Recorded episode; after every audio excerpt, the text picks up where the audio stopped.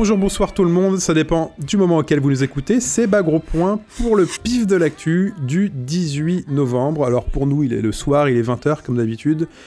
On se cale ça en fin de week-end histoire d'être bien éclaté le lundi matin. On va parler euh, avec une équipe de choc, une bonne équipe cette semaine pour, enfin ce mois-ci puisqu'on est mensuel sur le pif de l'actu. Je vais déjà d'ailleurs dire bonjour à Legacy en premier. Salut Legacy. Bonsoir tout le monde, bonsoir, bonsoir. Bonjour Prosk qui est là. Bonsoir, salut. On a l'ancien TMDJC qui est là. Hello Une petite remarque ceci dit, parce qu'il me semble que ton, ton pseudo c'est pas Bagro Point, c'est Chine, non? Tout à fait, mais moi je ne me présente jamais. Ah oui, mais je trouve que c'est dommage, parce que tu, tu, fais partie des gens que je ne vois pas assez dans ma vie de tous les jours, et je suis très content que tu sois là. Ah, c'est très gentil. Ah, je vais, les... je vais peut-être pleurer, mais on n'a pas le temps pour ça. Ici, on est, des, on est des gaillards qui ne pleuront pas. Foster est l'invité de ce mois-ci. Salut Foster. Salut alors Foster, euh, grand spécialiste Smash, qui nous parlera donc de Smash en euh, troisième partie d'émission et il intervient quand tu, tu, tu interviens quand tu veux. D'ailleurs, je ne dis pas dire il, je vais dire tu. Tu interviens quand tu veux pour parler des actus, de ce qui t'intéresse, euh, placer trois, deux trois blagues ou des trucs, c'est comme tu le sens. Ok, c'est cool. Ça te va? C'est comme chez toi. Ça fait plaisir.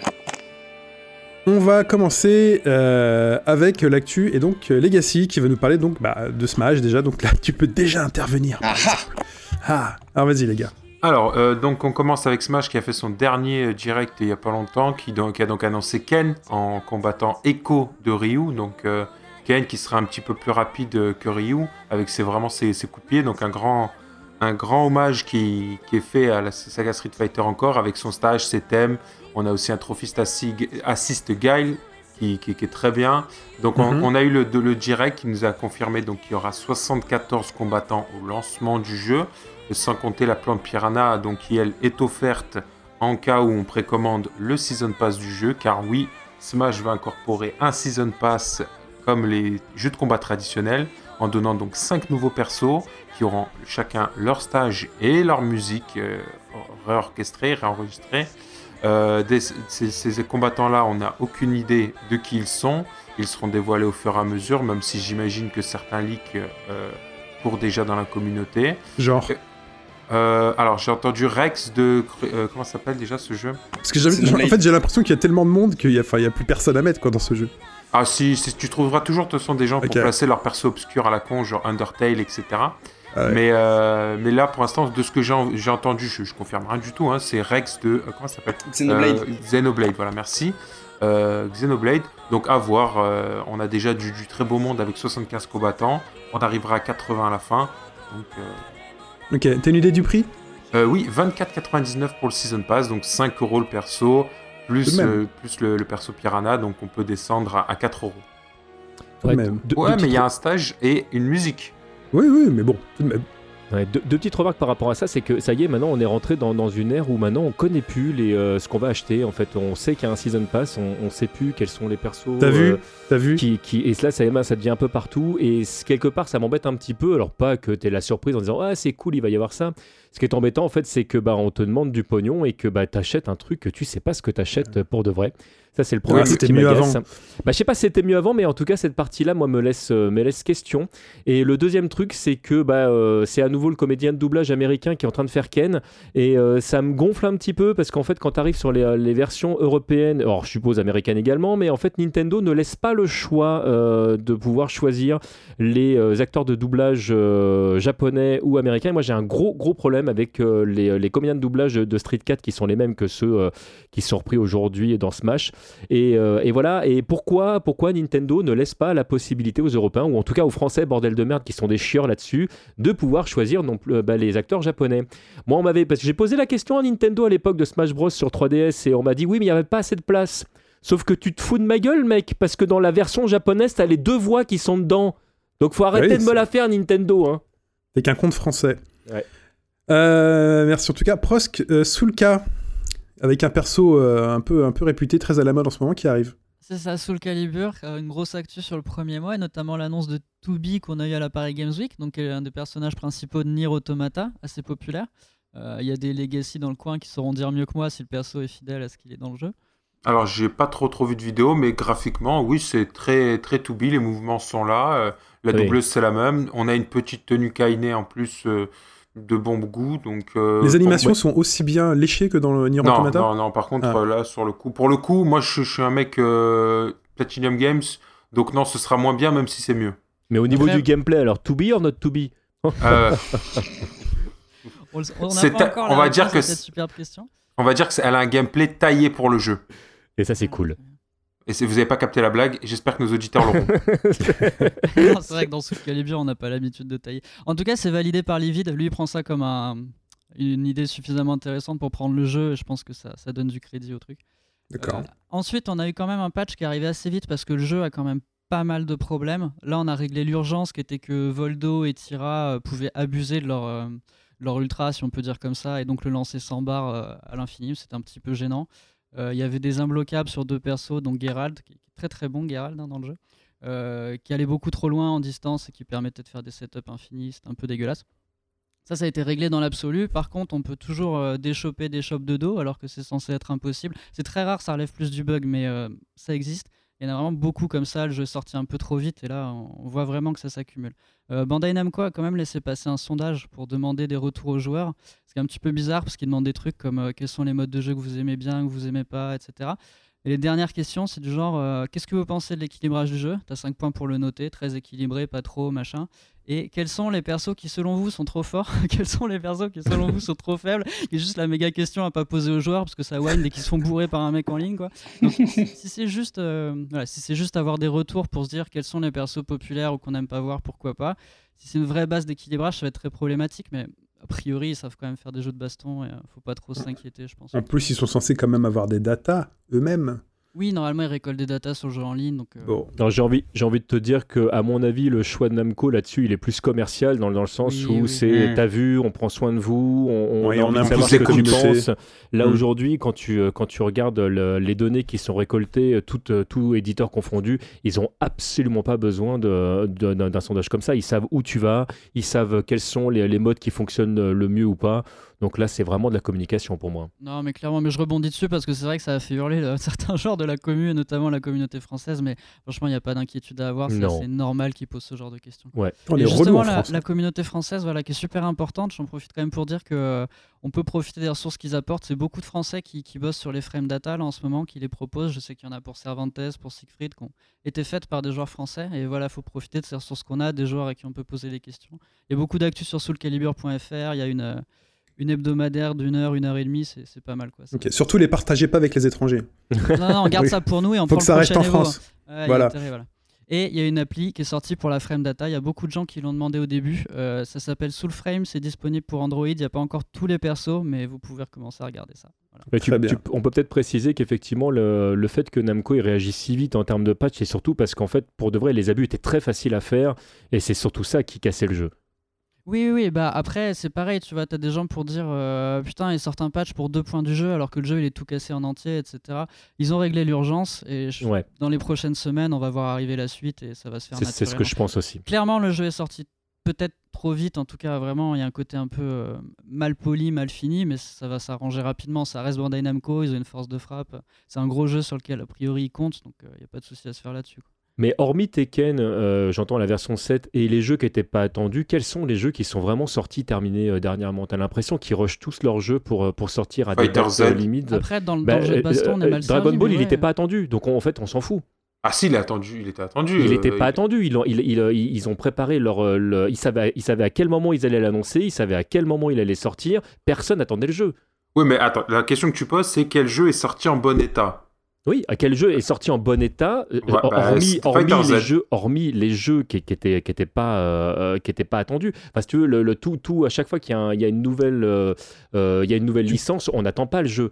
Mais si jamais tu prends un, un Street, un, bah, un Solka ou etc, t'as l'impression que les mecs euh, ils ont toute une machinerie derrière eux et qui sont obligés pour des raisons plus ou moins financières de sortir le jeu le plus rapidement possible de manière à proposer un truc qui rentre dans les clous et c'est une erreur stratégique à mon sens. Ah bah ça, c'est évident. Je l'avais déjà dit de toute façon dans un ancien, pod- un ancien podcast, c'est- Soul Calibur pour moi, il sortait trop tôt. Mhm. Et les, les bugs que tu as sortis prosque, il y en a encore plus. Ça, c'est des bugs, comment dire, qui affectent tout le monde. C'est ça. Mais ouais. tu as d'autres bugs, euh, notamment dans le training, euh, training tra- le mode d'entraînement, qui, qui, qui sont insupportables quand, quand tu veux entra- t'entraîner bien au jeu.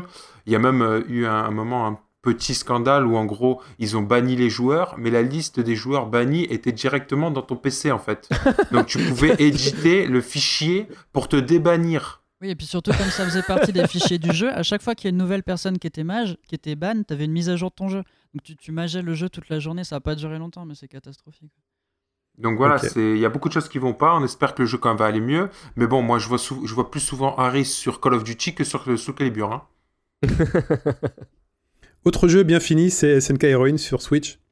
Oui, incroyable. Miss X qui arrive donc, euh, qui est déjà disponible dans le jeu. Donc Miss X, qui c'est C'est Yori qui se déguise en fille pour se cacher, sauf que tout le monde le crame. Euh, ah, il est déguisé là? En, en fait, en gros, c'est dans un autre jeu, Yori Gale se Fighters. déguise. Voilà, Gal Fighters qui se déguise. Ouais. Tout le monde le crame, mais euh, bon, grave. Là, en fait, c'est Kukri. D'ailleurs, je, voudrais noter, parce qu'on l'a pas noté la dernière fois, le racisme extrême de SNK qui fait que le mec qui transforme les mecs en meufs et qui a un rem, c'est Kukri, le- l'Africain du Nord. Voilà. Bon. Euh, là, donc, c'est grâce encore à ses pouvoirs de Marocain qui transforme Yori en Miss X. Donc voilà, c'est à peu près Yori, mais en fille. D'accord, mais donc il est vraiment transformé. Il est pas juste déguisé. Là, il est, en fait, il est déguisé puis transformé. Ah, déguisé puis transformé. En fait, voilà, il vient de Gale Fighters à la base et, euh, et comme Terry, en fait, euh, il se transforme en fille. Parce que dans ce monde, on est censé être. Enfin, il est censé y avoir que des femmes. C'est pour ça que ça me paraissait un peu bizarre dans le lore de ce jeu. En fait, il n'y a pas que des femmes parce qu'il y a Kukri, il y a Kukri qui reste un homme, lui. Ouais, mais c'est lui qui, euh, c'est Qui lui qui tire la ficelle. Voilà, c'est ça. Et Voilà. Heureusement qu'il y a toutes ces Bon. questions à se poser quand même, parce qu'en vrai on s'en branle, enfin c'était drôle au début SNK Heroine, mais non, je sais pas. Ça intéresse Ouais, encore c'est- quelqu'un Le prochain ça va être Kadash en fille, et puis voilà, on aura fini, on aura fermé la boucle. Et puis... Je ne cache Kadash pas en- que ma fille euh, n'y joue pas trop là en ce moment. voilà.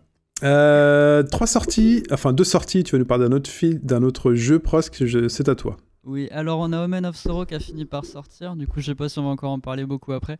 Euh, C'était le jeu horrifique euh, indépendant et chilien dont on vous a pas mal parlé, c'est sorti sur PS4. Euh, nous on n'a pas encore eu le temps d'y jouer, j'ai encore demandé une clé, il devrait me l'envoyer. On va essayer de faire un first attack dessus. Donc sans rentrer dans les détails pour l'instant, il y a une review sur SRK que vous pouvez aller lire sur Shoryuken où on explique que le jeu a beaucoup d'ambition dans ses mécaniques, des trucs pas mal mais que c'est un peu brouillon, pas forcément super accessible pour des nouveaux joueurs. Euh, que ça ressemble beaucoup à du Mortal Kombat, mais qu'en fait, ça c'est l'aspect graphique, ça se joue plus simplement et un petit peu plus à la Street Fighter. Ah oui, carrément même. Ouais. Ouais, tu as joué toi? Euh, bah, alors, j'ai j'ai vu les images tournées, j'ai Ouais. euh, j'ai vu le, le, les le gameplay, dans le sens où effectivement tu as les manipulations qui sont, qui sont affichées, tu as la garde arrière, enfin clairement Oui, le, voilà, le, jeu, est tourné plutôt, euh, plutôt 2D, euh, jeu de combat classique, tel qu'on a plus, euh, plus l'habitude de le voir, plutôt effectivement que, que du Mortal Kombat, ce qui très honnêtement moi m'arrange. hein.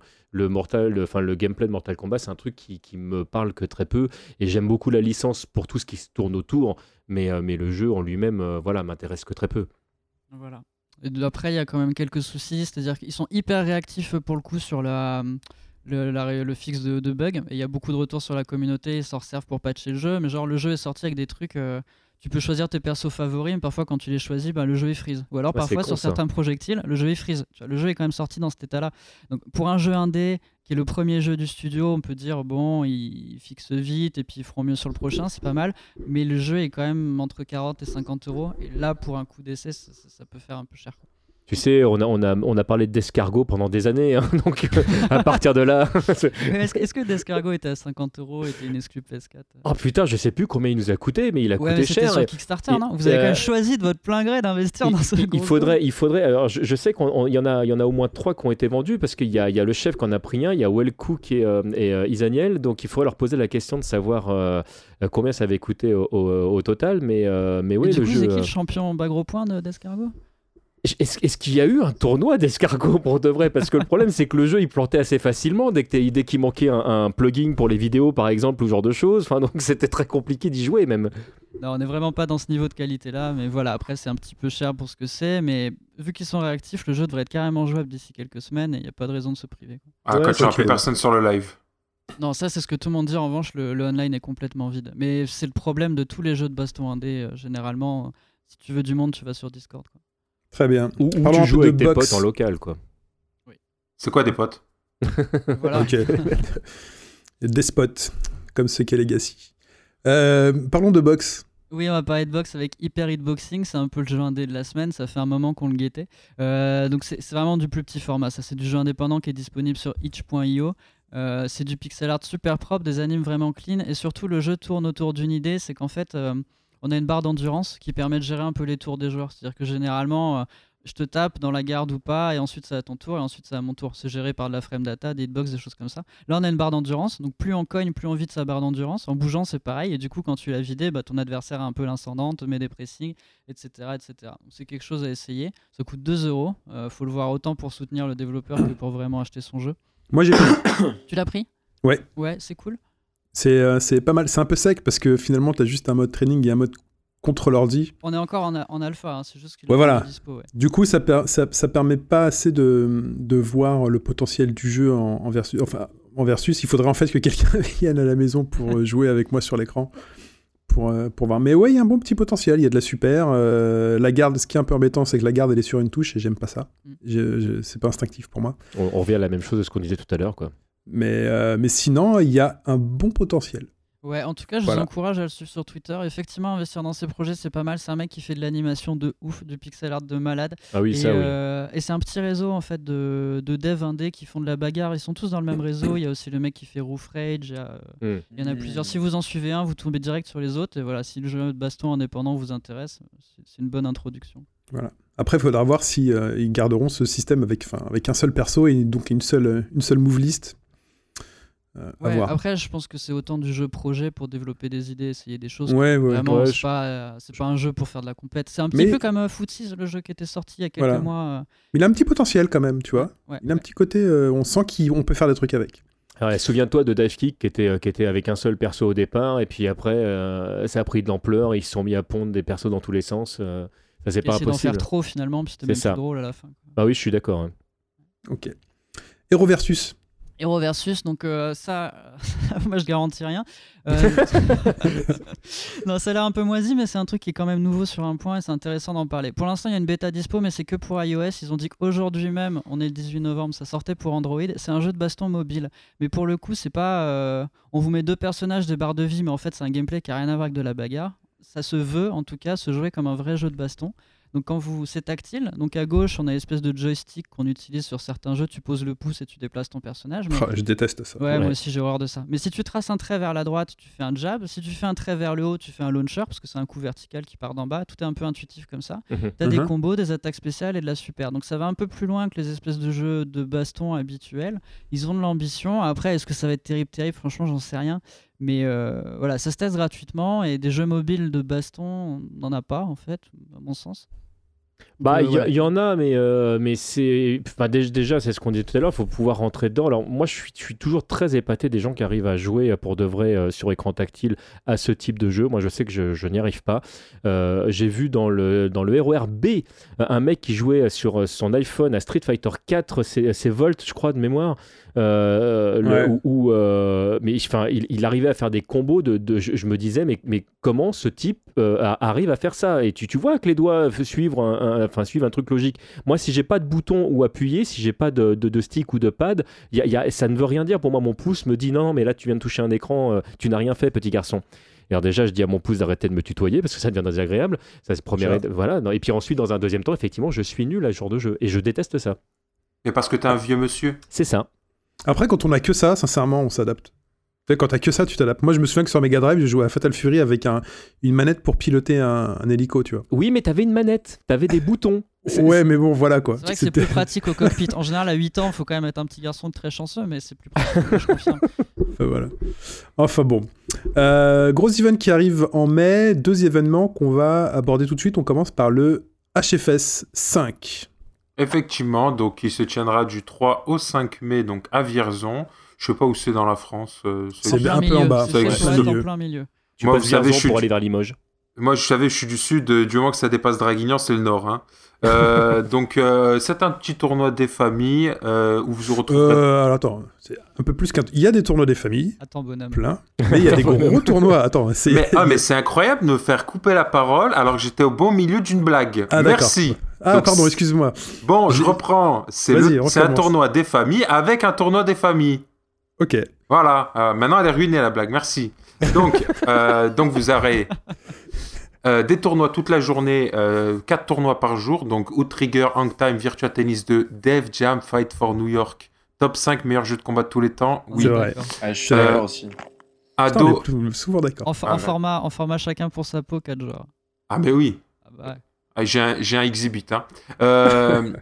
Et donc, forcément, le tournoi 3-3 en 1v1 et en Mm. team.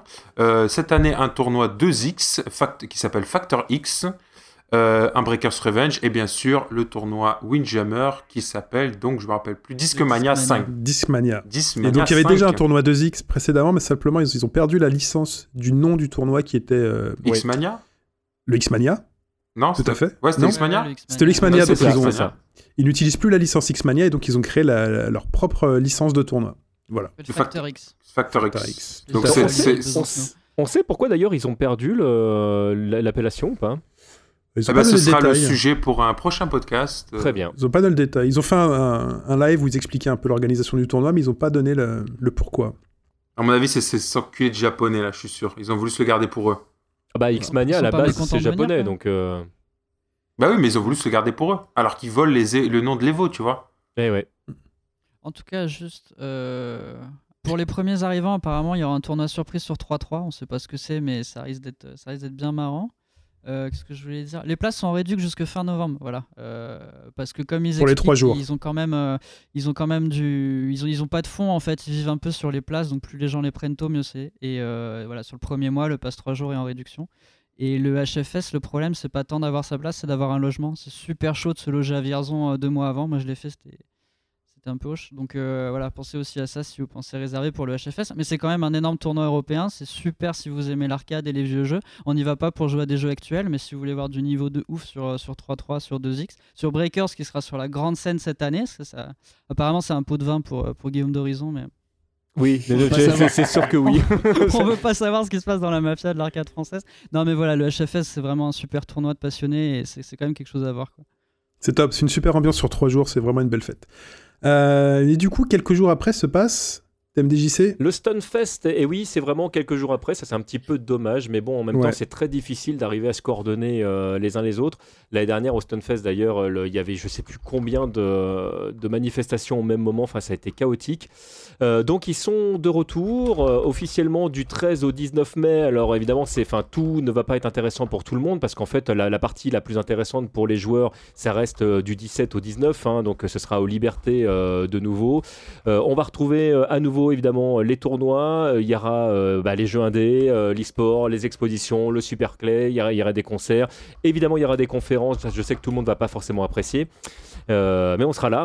et, et, euh, et voilà, sinon, euh, juste pour dire que le festival ouvrira quand même donc, le, le- le 11 et le 12 euh, avec une grande game jam. Donc ça, c'est pour ceux qui ont envie d'investir un petit peu de temps aussi pour, pour ce type d'événement. Ça, c'est toujours très intéressant de voir à quel point il y a, il y a des mecs qui sont capables de concevoir même des, des idées en l'espace de, de quelques heures ou de quelques jours. Des fois, c'est juste extraordinaire.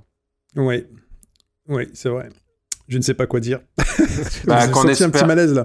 Qu'on qu'on espère euh, que le Stunfest saura comprendre les raisons de leur échec, comprendre ce qui plaît aux gens et euh, proposer une expérience euh, qui, qui est intéressante et qui soit en rapport avec euh, les sujets qu'ils veulent aborder. Voilà. Mais on- ça, va, ça va être difficile de répondre à ta question là en l'espace de quelques instants. Et je sais qu'on doit Ouais. faire court. Donc on- Ah non, mais moi, c'est mais- simplement les directions que, que je donne si on a la chance qu'ils nous écoutent. Mais Bah, le, déjà, le- ils le étaient problème, en- le problème, c'est surtout que c'est euh, euh, quand tu dis euh, euh, que ça intéressera les gens, c'est de qui tu parles, parce qu'en fait, euh, il y a- Exactement, il y a- exact. c'est- il y Pour a moi, ils ont le cul entre deux chaises. énormément de, de, de profils différents euh, Mmh, euh, qui viennent sûr. au Stunfest, et aujourd'hui, très clairement, il est impossible de contenter tout le monde.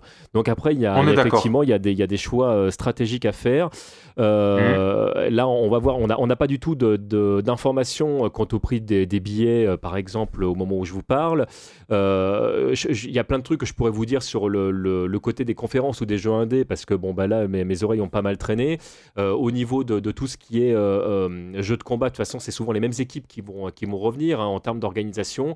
Après, il faut voir, normalement, il ne devrait pas y avoir autant de problèmes que l'année dernière. Il ne devrait pas y avoir de grève, il ne devrait pas y avoir de travaux, donc déjà, ça va faciliter euh, beaucoup de choses. Il y avait aussi des problèmes de logement, il devrait avoir moins de problèmes de logement, parce que bah, pour les mêmes raisons, euh, tout simplement.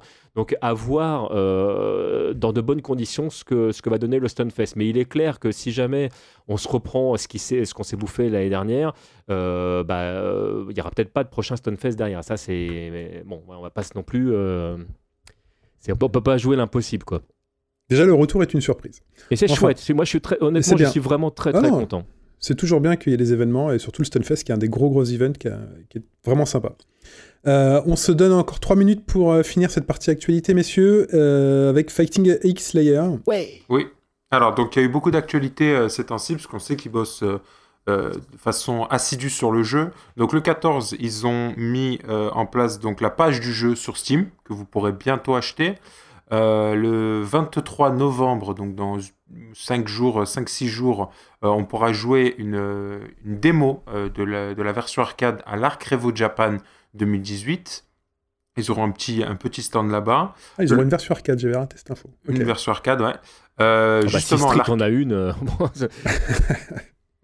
Justement, la version arcade qui sort, elle, au Japon le 29 novembre, donc quelques jours plus tard. Euh, la version nord-américaine n'est toujours pas confirmée. Donc euh, pour l'instant, c'est uniquement une version arcade japonaise. Euh, le, tr- le, jour, su- le lendemain, vous aurez la, la version Steam qui sort. Donc si vous n'avez pas de PS4, vous n'avez pas voulu acheter le jeu, n'hésitez pas à le prendre euh, sur, sur Steam. Je vais vous dire un truc, même piratez-le, euh, ne serait-ce que pour l'essayer. Et s'il vous plaît, de toute façon, vous serez obligé de l'acheter pour jouer online. Mais au moins, essayez-le. Et puis, euh, donc le 30, le même jour, vous aurez une, une update, donc la 1.1 à la PS4 version, pour être équivalente à la version Steam et à la version euh, PS4. Ah, et arcade, pardon. Arcade, tu veux dire. Ouais, Très bien.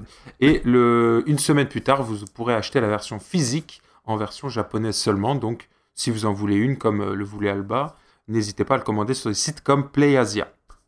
Très bien. Dragon Ball Fighters. Dragon Ball Fighters, lui, alors, euh, le... quand on est assidu Dragon Ball comme moi, on, on regarde des leaks du V-Jump, donc qui est un magazine spécial du, du Jump où ils annoncent beaucoup de choses dedans. Et donc, il a été annoncé la version, euh, la version un peu ultimate de luxe de Dragon Ball Fighters. Alors, cette version, très clairement, elle sort pour euh, les gens qui n'ont pas acheté le jeu et qui se disent Ah, bah tiens, il y aura tout dedans. Il y aura donc le jeu plus l'amélioration, les six personnages, les 6 ou 8 personnages, les 8 personnages DLC. Il y en a combien? Il y en a eu 6 ou 8 Je ne me rappelle plus. Euh, Huit, huit, huit, huit, huit, huit, huit, si on- huit, huit. Enfin, ça dépend si, tu, si on, part, on part du principe qu'il y a plusieurs fois le même, mais ça, après, c'est un autre débat. C'est pas le même. Bref. euh, alors, donc, il y a 8 personnages et c'est clairement fait pour euh, la- la- l'annonce de la saison 2. Comme ça, vous pourrez commencer la saison 2 avec un jeu déjà complet qui sort à 50 euros au Japon. C'est une Ok, c'est mais une t'as Street tout Fighter dedans, 5 euh, arcade édition en fait. hein. Ils sont en train de sortir. Exactement. Voilà, c'est là maintenant, c'est- ils sont en train de tous de faire pareil euh, au fur et à mesure. Euh, je trouve ça à la fois bien et pas bien dans le sens où il serait peut-être pas mal un jour qu'ils finissent par euh, par nous sortir des versions u- ultimes réelles euh, des jeux. Euh, de manière à ce que tu puisses avoir une version physique avec euh, l'ensemble des DLC dessus quoi. Ah, mais, le problème- mais attends 3-4 ans, on en est Ouais, juste à de pas encore. c'est ça. Parce qu'en fait, le truc, c'est que s'ils nous sortent le jeu, le jeu, même s'il y a que des patchs d'équilibrage machin, ils nous sortent le jeu, euh, eh ben on a que le roster qu'il y a en fait. Il va falloir attendre Dragon Ball Fighter Z 2 pour avoir donc les nouveaux persos qui vont acheter. Et du coup, on va se retaper 70 euros. Moi, je préfère acheter un jeu euh, le prix plus les DLC pour avoir euh, le truc au lieu d'acheter Fighter Z1, Fighter Z2, Fighter Z3. Comme on avait fait les Budokai Mais finalement après, parce que aussi. Pardon, fini. euh, parce que les Budokai euh, en fait en gros c'est le même jeu sauf qu'ils rajoutent des persos en fait. Ouais, ils avaient changé quand même les règles du jeu. Oui, il y a eu quelques bah, un équilibrage en fait. Non, mais c'est aussi l'histoire de Game as a Service qui a beaucoup changé. On en parle, mais c'est beaucoup plus large que le jeu de baston. Et ça fait quelques années que c'est plus du tout rentable de faire un jeu et qu'on marche sur des modèles où c'est de suivre le jeu sur des années qui sont intéressants. Tu mobilises une grosse équipe pour faire un jeu, tu le vends, ça rapporte pas énormément. Mais ensuite, tu gardes des toutes petites équipes pour faire du suivi sur le jeu. Et des de la DLC qui, maintenance, en tout à proportion fait. sont ouais. beaucoup plus gros. C'est ça qui rapporte. Et à partir du moment où c'est un modèle de base pour les jeux, euh, les, les jeux finis euh, Day One, je pense que c'est globalement terminé. Ah non, mais c'est mort. Là, je- là, on est, on est Ouais, passé ouais. sur un autre paradigme. On est d'accord. ouais.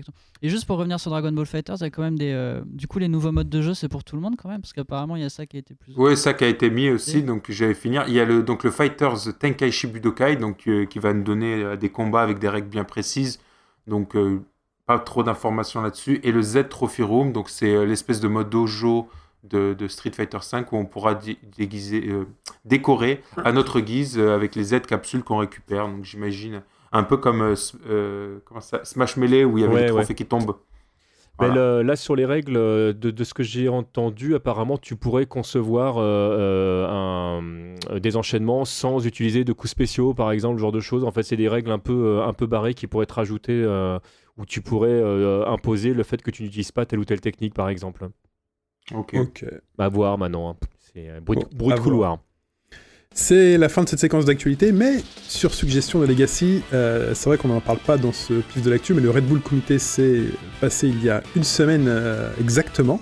euh, à Paris, à la salle Vagram. Euh, et pour ça, en fait, on a enregistré un podcast, un World Warrior Comité épisode 2, euh, dirigé par Flashou, qu'on a enregistré nous, donc on est dimanche soir aujourd'hui, on l'a enregistré vendredi soir, si je ne me trompe pas. Euh, et donc vous pouvez retrouver ça, euh, sur le flux euh, bas gros point habituel. Un petit interlude sonore et on aborde nos produits.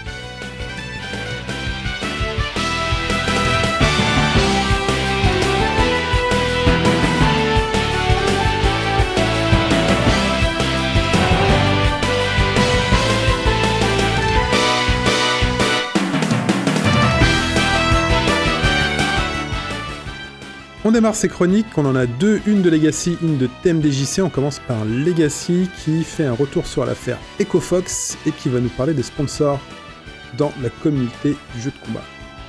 Oui, alors c'était euh, l'affaire qui a fait un grand bris dé- début octobre. Euh, EcoFox se sépare de, de la moitié de son roster euh, jeu de combat. Donc ils ont libéré Scar et Théo qui étaient des joueurs d'injustice, Punk, le joueur de SF5, Momochi et Choco Blanca. Ça a été fait un peu plus tard, même s'ils ont plus de sponsors, ils sont toujours sur leur, euh, leur structure Shinobism. Et, euh, et puis euh, et Saint, et c'est sûrement pour ces deux joueurs-là que ça a fait le, le plus de bruit. Alors, ils ont gardé quelques joueurs quand même, Sonic Fox, Justin Wong, MKLeo et Mewtwo King. Donc un joueur sur chaque jeu, voire deux sur le, jeu le plus gros. Euh, c'est quand même un sacré séisme deux ans après le recrutement un peu galactique euh, de, Rick- Fox euh, dans, son, écurie. Euh, ces annonces-là, on en a l'habitude. C'est quelque chose qu'on voit souvent, que ce soit les joueurs, le public ou les structures, des, joueurs qui se séparent de, leur équipe, des équipes qui laissent complètement des divisions entières de certains jeux passer à la trappe. Des joueurs comme Filipino Champ et eux, ont, l'habitude de changer de structure. Là, euh, tel que tu le décris, ça ressemble à une rationalisation finalement ils avaient beaucoup de joueurs sur beaucoup de jeux et ils en ont gardé un ou deux sur, euh, sur ces jeux-là, ils n'ont pas supprimé de jeux. Ils ont supprimé un jeu qui est Injustice 2. Ah. Il y a plus en plus de joueurs sur ce jeu-là, même si euh, ils ont toujours Sonic Fox qui vient de gagner les Injustices euh, comment ça s'appelle international? Pro série. Pro Series, merci. Voilà, donc ils, ont quand même toujours ce joueur-là, mais c'était des joueurs qui étaient plus Injustice 2, mais ça c'est donc ils ont, ils ont plus que lui.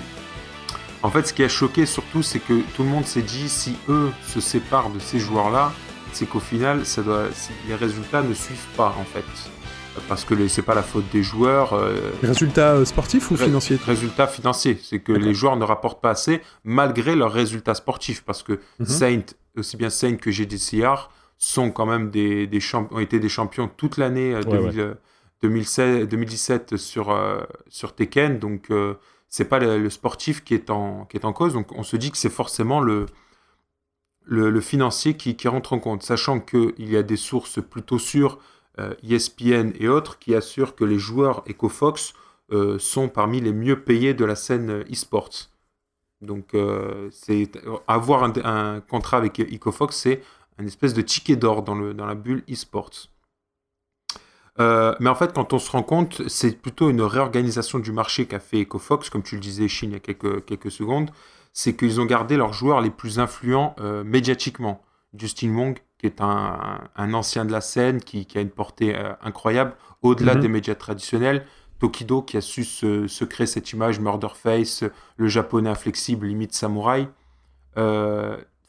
Sonic Fox, qu'on aime ou qu'on n'aime pas, il fait beaucoup parler de lui, et même dans Mm. les médias non, dans les médias traditionnels. Donc, euh, il semble que le, recrutement et le, le fait de garder des joueurs ait plus cet effet sur le charisme et la popularité d'un joueur que ses résultats, parce que si on prend Tekken comme le jeu Tekken, le jeu n'arrête pas de grandir, il continue à se vendre, les chiffres augmentent, les participations au tournoi sont, sont là, donc, mais c'est juste que par rapport à Tokido, Sonic Fox, Justin Wong, JDCR et Saint, ils vendent moins du rêve, on va dire.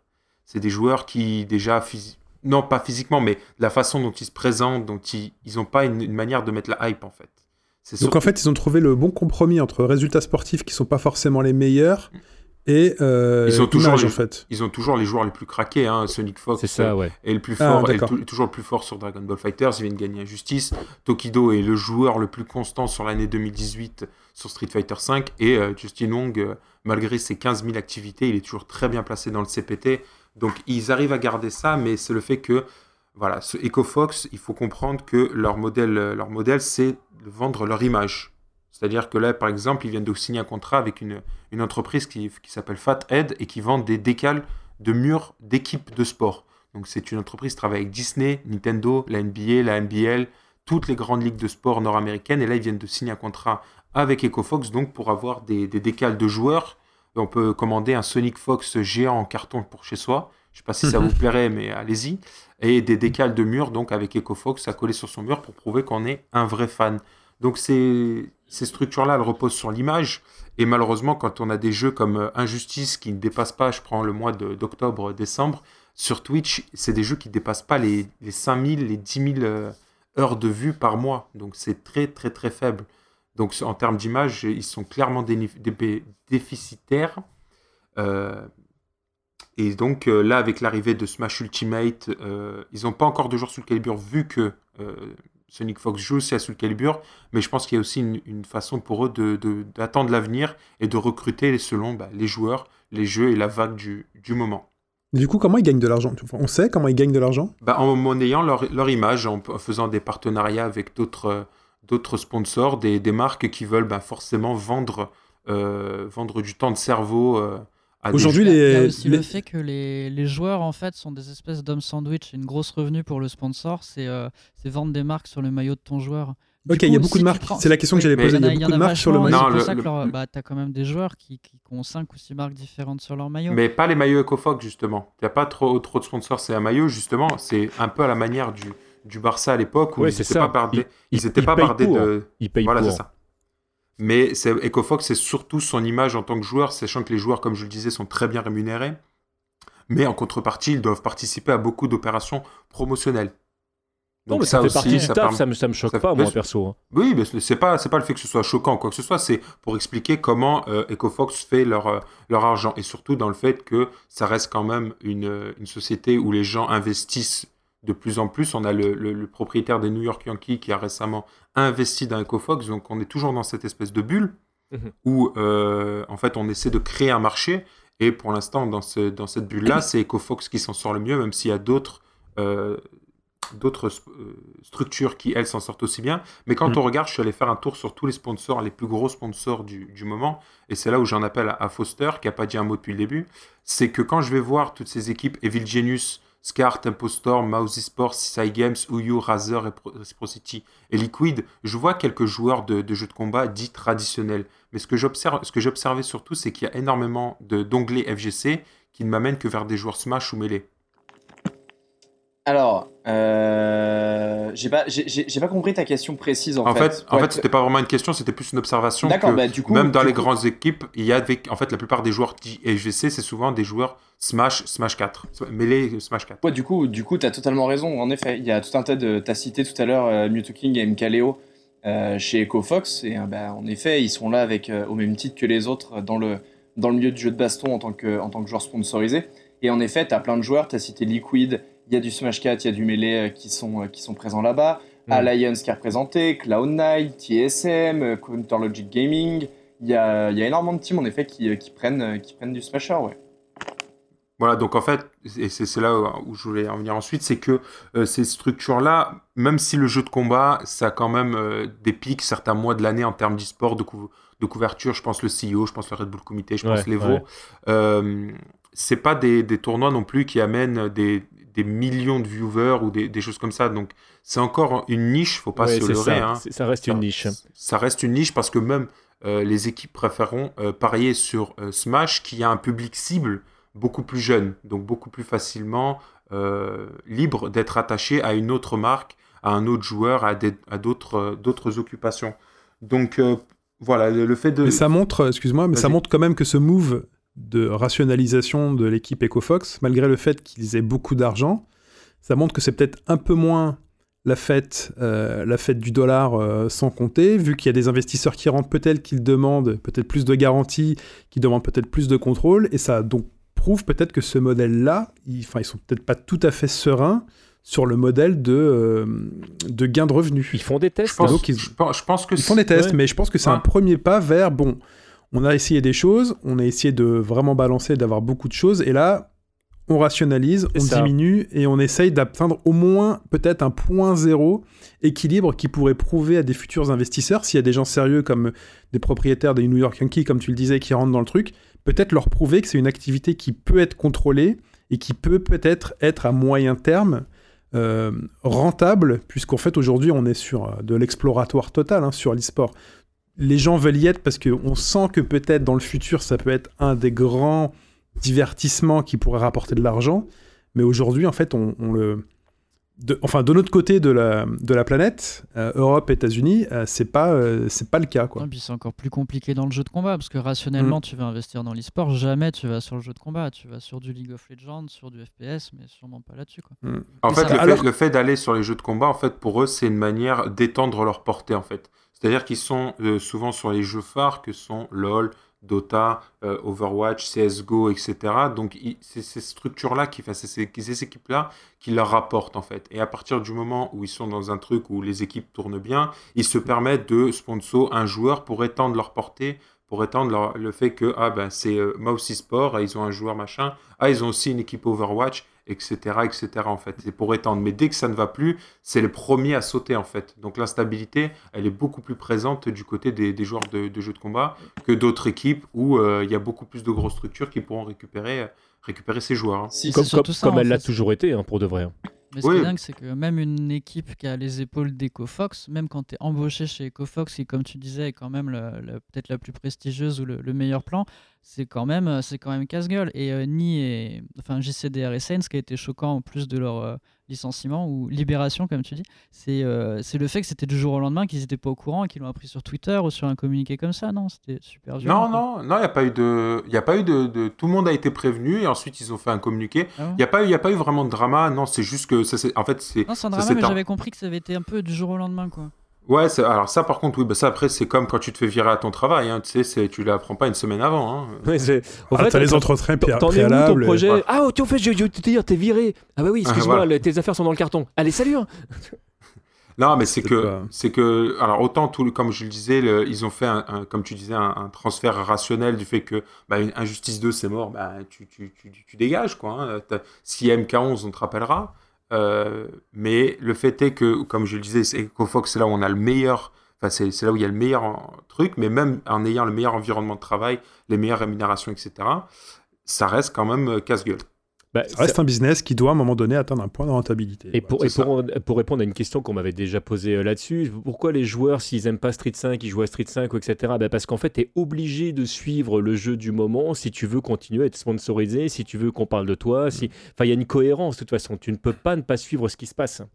Bah, c'est sûr, parce que même, je le disais, un jeu comme Tekken, qui est en constante progression, euh, qui est qu'un jeu qui est aimé par tout le monde, etc., a été lâché par, par EcoFox. Donc, euh, c'est c'est là où c'est c'est compliqué, quoi. Ouais, ouais. Et on est obligé de jouer à ce jeu-là. Enfin, on notera Ça quand reste même encore le- qu'aucun des joueurs euh, qui a été dégagé n'ont tapé sur leur copine. Petite dédicace à infiltration.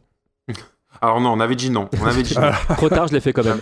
Mais en fait, tu, tu me lances une belle perche parce que je voulais terminer en disant que euh, donc toutes ces structures, malgré la, la jeunesse du milieu et leur jeunesse à, à eux aussi, ont quand même euh, arrivent quand même à gérer, à montrer une prof- un professionnel, un côté professionnel assez bluffant. Je pense notamment à cette histoire d'infiltration où Panda Global euh, nous a montré quand même euh, une rigueur euh, et une exactitude sur les faits et leur enquête Ouais. assez bluffante que même C'est propre, ouais. Ouais, ouais. que même que même dans le monde des médias, du sport, etc. On, on- on voit très rarement. Ah non, moi, je suis très très content. Et si on peut faire ça à chaque fois, franchement, très très bien.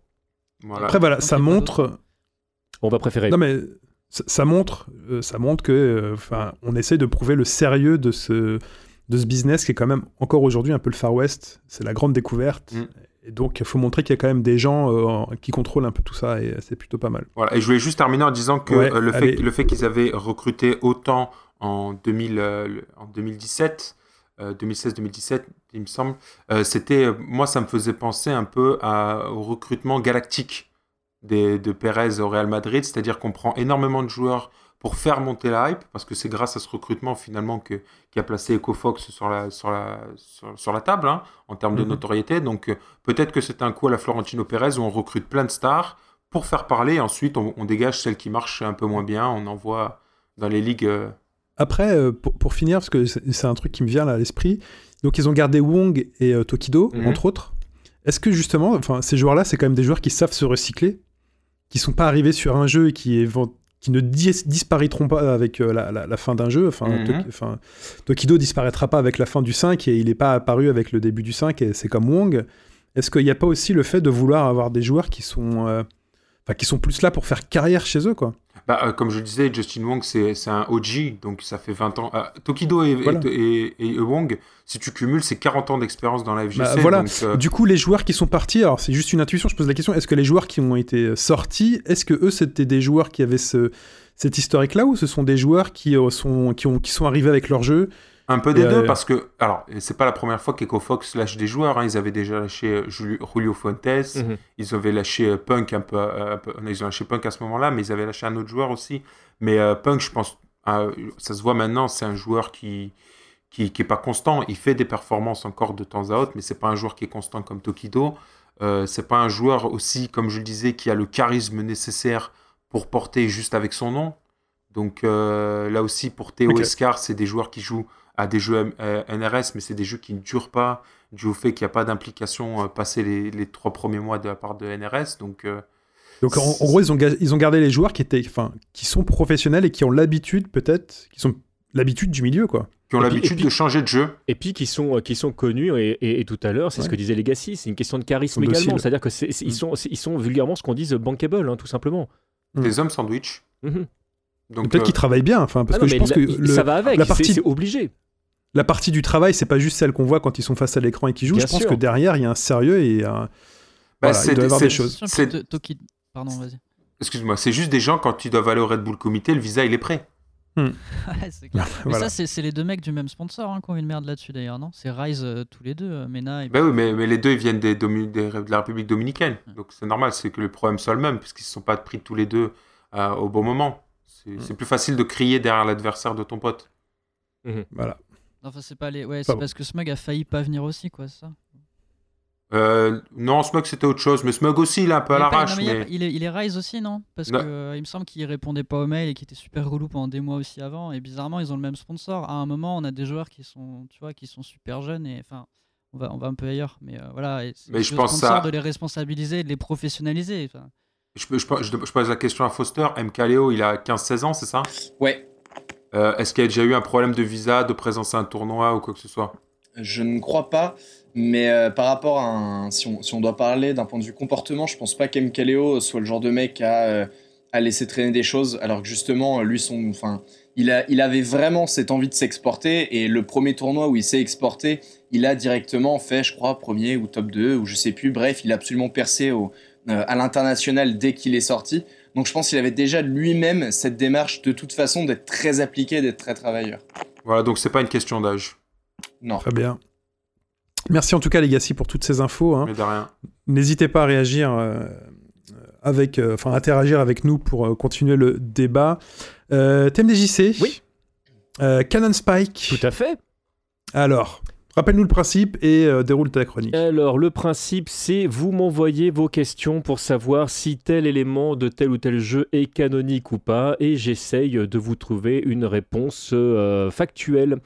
Et aujourd'hui, je vais euh, combiner euh, deux questions qui m'ont été posées euh, par Taro et Broken, ou Taro, ou Tarot, je ne sais pas comment faut le prononcer, Taro, je dirais, qui me posaient à tous deux, en fait, grosso modo, la question de savoir quels étaient les éléments canoniques qu'il y avait eu entre Street Fighter et Street Fighter 2 euh, date comprise, il y en a un qui me citait qu'il avait lu régulièrement sur le net que Final Fight devait se, se passer aux environs de 1987, donc en même temps que Street Fighter, alors qu'il a vu que dans les jeux c'était marqué 89 ou 90 suivant les versions.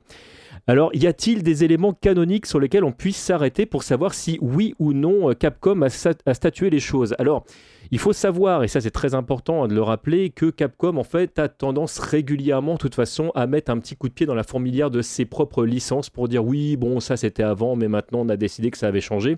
Donc ce qui peut être canonique à un moment donné euh, peut effectivement ne plus l'être euh, la fois d'après.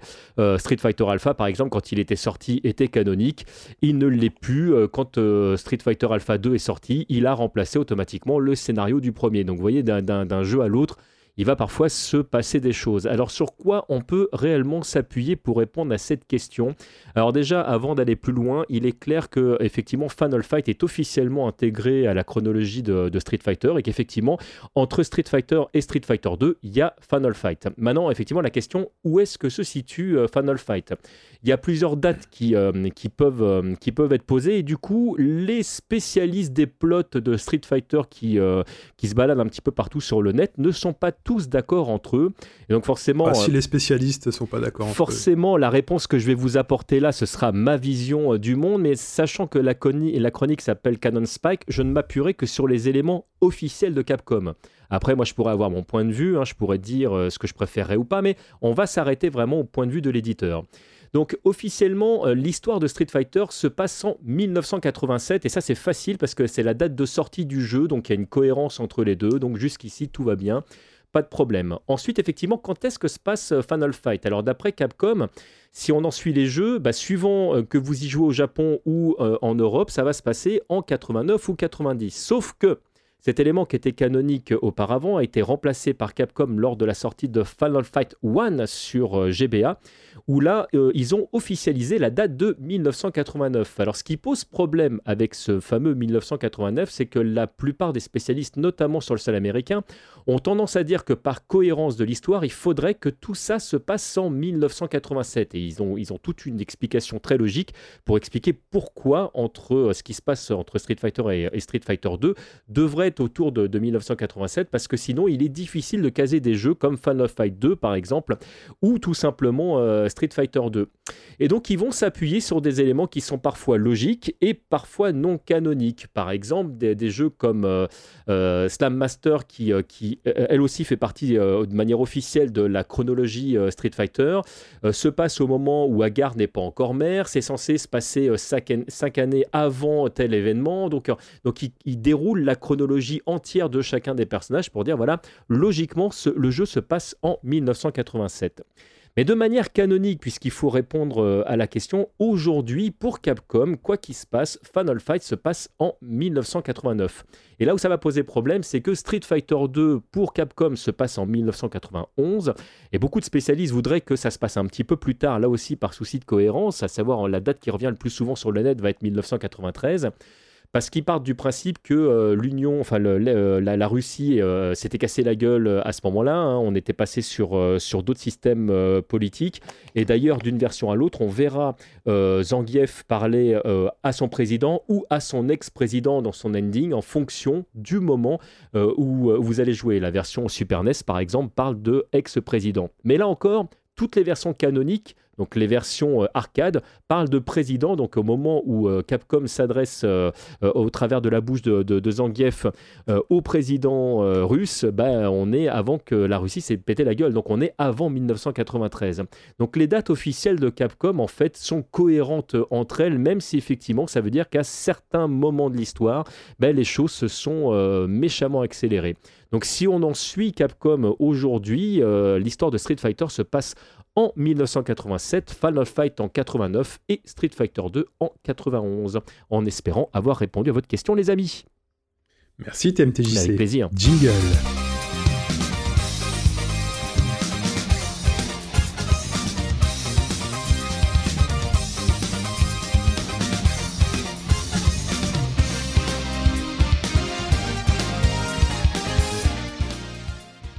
C'est top.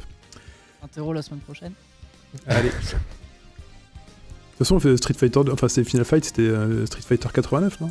Ça, a été Street Fighter 89 à un long moment, ouais, où euh, Okamoto a fait Ouais, t'inquiète, euh, j'ai fait ce que tu m'as demandé, Capcom. Ouais. Pas mal.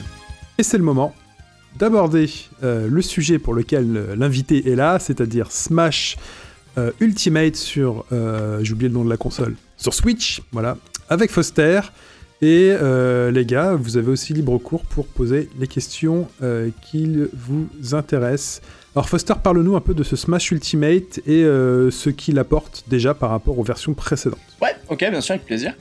Alors, euh, si jamais vous avez des questions, de l'explication, surtout, n'hésitez pas. On va pas hésiter. Parfait.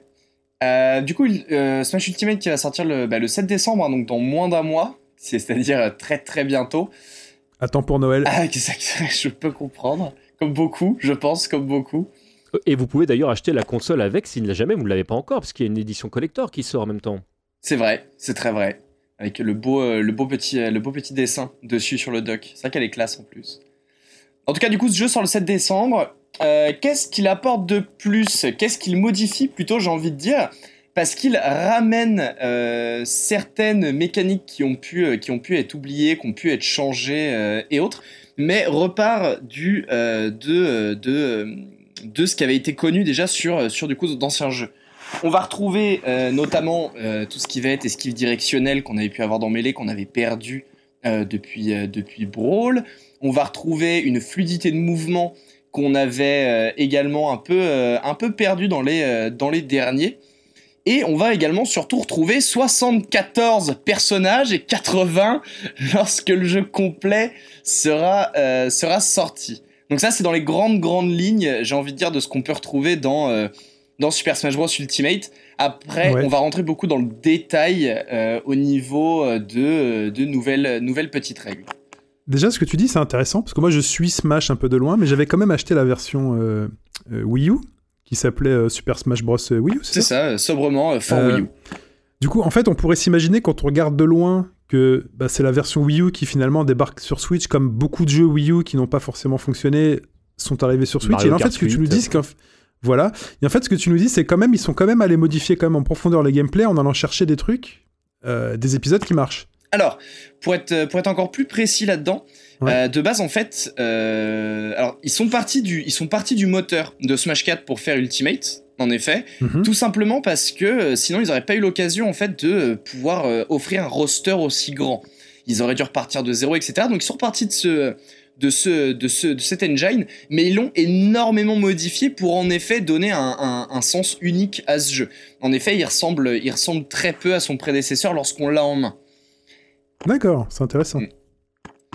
Euh, mince, il y avait un truc que je voulais compléter aussi par rapport à ce que tu as dit et ça m'est euh, ça m'est sorti de la tête. Euh, tata, je t'ai dit épisode Wii U. Euh, ils sont allés chercher des éléments de gameplay dans les versions précédentes. On peut parler par exemple des nouveaux modes de jeu parce que moi, ce qui me, je vais pas te mentir, hein, le côté comment dire compétitif de, Smash, moi ça m'intéresse pas. Moi, mais pourtant j'adore Smash quand il est sorti sur Wii. J'ai acheté une Wii, le jeu, un adaptateur Ethernet, l'adaptateur manette, j'ai tout pris. Mais euh, quand j'ai lancé le jeu, euh, le contenu était famélique. C'est-à-dire qu'à part le, mode online et le mode, euh, où on joue avec son ami, il n'y avait rien. Sauf que moi, ce que j'aimais dans Melee et dans Brawl, ouais, ça, Brawl, c'était le contenu à l'intérieur. Et ça, j'ai l'impression que dans Smash Ultimate, ils ont pensé aux gens comme moi qui aiment jouer à Smash pour Smash. Bah parce qu'en plus, tu vas pouvoir vraiment y jouer. Enfin, là, c'est une combinaison entre guillemets de. de, de là, sur la, version Wii U était sortie évidemment sur Wii U, puis elle est sortie quelques temps après sur, sur 3DS. C'est le côté, on a une Switch, c'est à la fois une console portable et une console de salon. Ils avaient tout intérêt à rajouter ce type de, ce type de gameplay. Alors, c'était l'inverse. Ils ont d'abord sorti Smash ah 3DS. oui, c'est vrai, sur 3DS, oui, t'as raison. C'est moi qui dis une grosse bêtise. Parce que j'avais acheté le jeu, j'ai eu le CD musique, tu vois. Euh, mais le. Putain, je crois que moi aussi, en fait, t'es en train de me raviver un souvenir, mais je crois que moi aussi. Mais du coup, on va avoir quoi en termes de nouveautés euh, intéressantes en, en, termes de mode de jeu? Alors, euh, alors du coup, ce que, ce que, ce que, ce que disait thème, thème des JC, si j'ai pas de bêtises, c'était vrai en effet par rapport à la Switch, t'as tout ce qui est mode un joueur qui sont assez fous.